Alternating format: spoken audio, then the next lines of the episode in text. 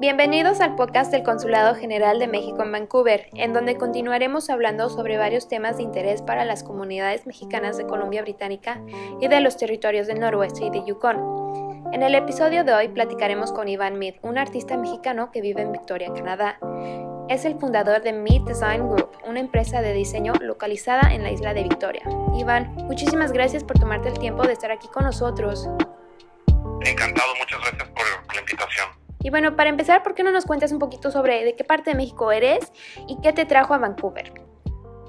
Eh, bueno, yo soy de San Luis Potosí, toda mi familia ha vivido ahí por generaciones. Eh, lo que me trajo a, a, Victoria, yo tenía una tía, una hermana de mi madre que vivía aquí y se moría de ganas de que alguien la viniera a ver. Y cuando terminé eh, mis estudios en México, este, me dijo, ¿por qué no vienes a ver? Me iba a tomar un año gap para viajar de mochilazo y tal. Y, me invitó a que la viniera a visitar y a que conociera Canadá. Vine, me quedé aquí. Eh, tomé un curso en inglés aquí, de, inglés de negocios aquí en, en en la Universidad de, Victoria. Me, empezó, a gustar lo que, la vida aquí, cómo estaba viviendo aquí y tal y tal. Y en ese entonces tristemente mi, mi, abuelo fallece y entonces ella me pide que si me quedo a hacerle compañía a su esposo en lo que ella va bueno, al funeral y esas cosas en México. Y por una cosa y otra cosa y otra cosa me fui quedando, me fui quedando hasta que ya decidí quedarme aquí en, en Canadá. Ah, muy bien. ¿En qué año llegaste, perdón? Yo llegué en el 98. En el 98. Oh, bueno, pues ya tienes mucho tiempo por estos rumbos sí, ya un ratote, como 22, 24 años, atrapado en la isla, como digo. Ah, pues está bien, muy bonita la isla. Y bueno, pues eres todo un artista, muy creativo, has diseñado velas, telas, cojines. ¿Por qué no nos cuentas un poco sobre la, tu trayectoria? Muy bien, bueno, cuando, cuando decidí quedarme aquí en Canadá, me tuve que reinventar porque lo que estudié no venía al caso con lo que quería hacer. Eh, fue también como, como yo dame una oportunidad a mí, yo, siempre he sido muy creativo desde toda la vida, tomaba clases de pintura, eh, hacía proyectos de diseño gráfico, hacía ser diseñador gráfico, eh, yo estudié una licenciatura en comercio internacional y luego tuve una maestría en diplomacia cultural. No viene nada lo que, al caso con lo que hago hoy en día, eh, pero siempre me gustó el diseño, de hecho yo quería ser arquitecto cuando estaba chavo, no sé, tenía la inquietud de ser arquitecto o diseñador de interiores, pero ya sabes, en México la, la misma cosa, diseñador de interiores, pues, eh, con mi familia, bueno, pues, si eres diseñador de interiores, este, ¿cómo vas a vivir de eso? Eso es como un hobby, este, la gente no contrata gente que haga eso. Y un arquitecto, cuando tuve la oportunidad de escoger mi, mi licenciatura, eh, mi abuelo, que era una persona muy inteligente, me recomendó, mira, empezaba el NAFTA en aquella época, un, este, igual, eh, no sé, yo le más por el NAFTA, si eres arquitecto terminar haciendo casos de interés social.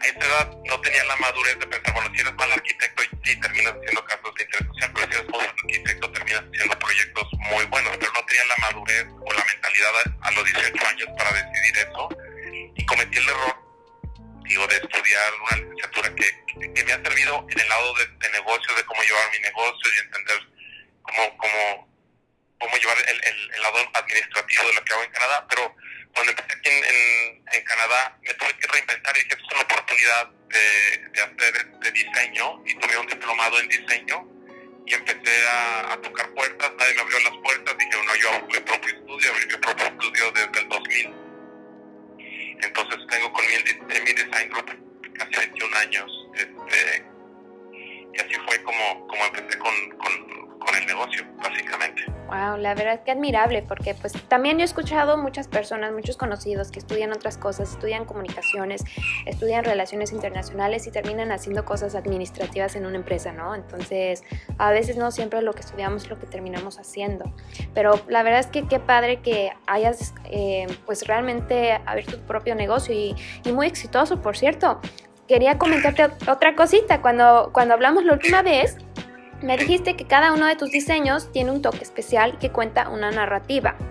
¿Nos podrías aclarar lo que quiere decir esto? Sí, con mucho gusto. Eh, básicamente yo creo que un diseño tiene que tener historia. O sea, puede ser muy bonito y a la, vez no ves bonito, pero si tiene un mensaje o tiene algo por detrás, eh, tiene más carácter y tiene, no sé, un poco de más fuerza visualmente interpretativa y lo que yo trato de, enseñar a mis clientes, porque más que nada las telas, los cojines, las velas, es un complemento de lo que yo hago día a día. Yo soy diseñador de interiores, tengo un estudio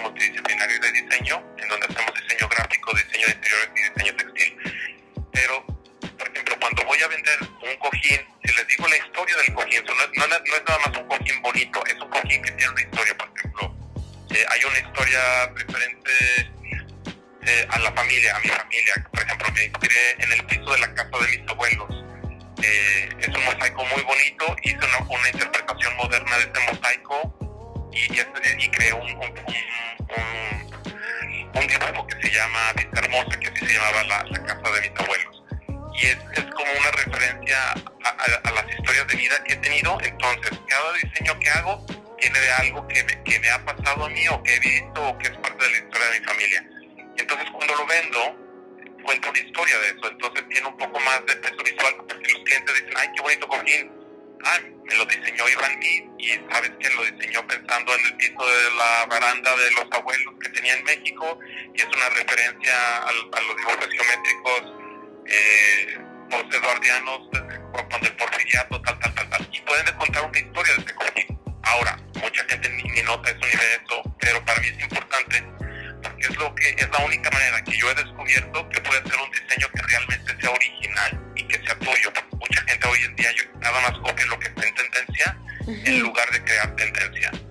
Claro, no, y yo creo que eso definitivamente, pues, es, realmente diferencia mucho el tipo de arte, ¿no? Porque la verdad, como tú bien dices, el, el, hecho de que incorpores elementos de tu familia, de tu historia, de México en tu trabajo, realmente, pues, hace que tu arte, que tus cojines, que tus velas, todo como que se vea más, ¿no? Que sea más notorio cuando, cuando los comparas con otro tipo de trabajo. Y bueno, pues, en el otoño sacarás una línea nueva de cojines de seda. Y también se rumora por ahí que tienes planeado abrir una tienda de artículos de decoración, eh, de manera física, pero también virtual. ¿Por qué no nos cuentas un poco más sobre esto? Sí, sí, sí. Eh, bueno, llevo cinco años que, que, empecé con la primera colección de telas, telas para uso residencial y, y comercial en restaurantes, hoteles y ese tipo de, de, aplicaciones. Y lo que hemos notado que cuando, cuando lanzaba las, las telas hacia cojines, y los cojines eran los que se vendían más que las telas,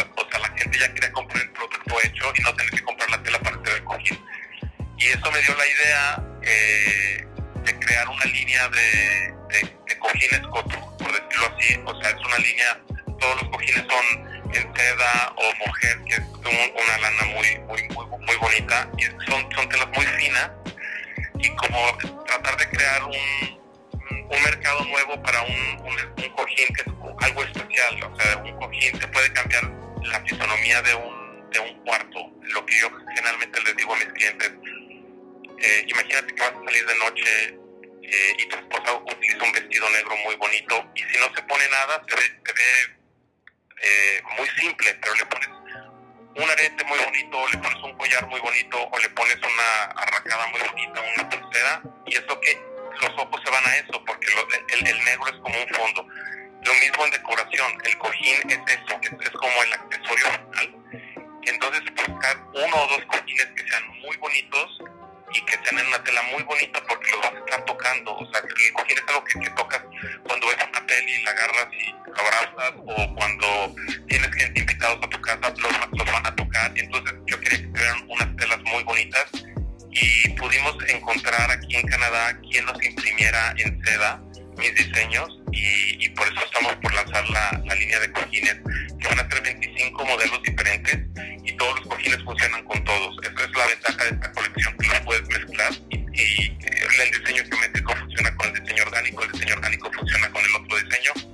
Y ha sido una, una, eh, una producción muy, muy interesante desde el punto creativo porque nos tomó casi dos años en producir la, la colección completa lamentablemente nos pegó la pandemia y todo un año, digo, no, no se me hacía momento para lanzar un producto de, de alto gama o de lujo en, en, en este momento de, de, la pandemia, pero ya que claro. sobrepasamos la pandemia y estamos volviendo un poco a la normalidad, eh, creé una tienda virtual que vamos a, a, lanzarla en full cuando lancemos la, la, línea de cojines, porque yo vivo en Victoria, entonces mi mercado en Victoria es muy chiquito, pero ya tenemos centros de distribución en Vancouver, en Calgary, en Edmonton, en Montreal, en Madrid, en la Ciudad de México, en Nueva York, en Seattle. Ya tenemos este, algunos puntos de, venta de gente que nos ha apoyado con las telas y con los cojines que teníamos previamente.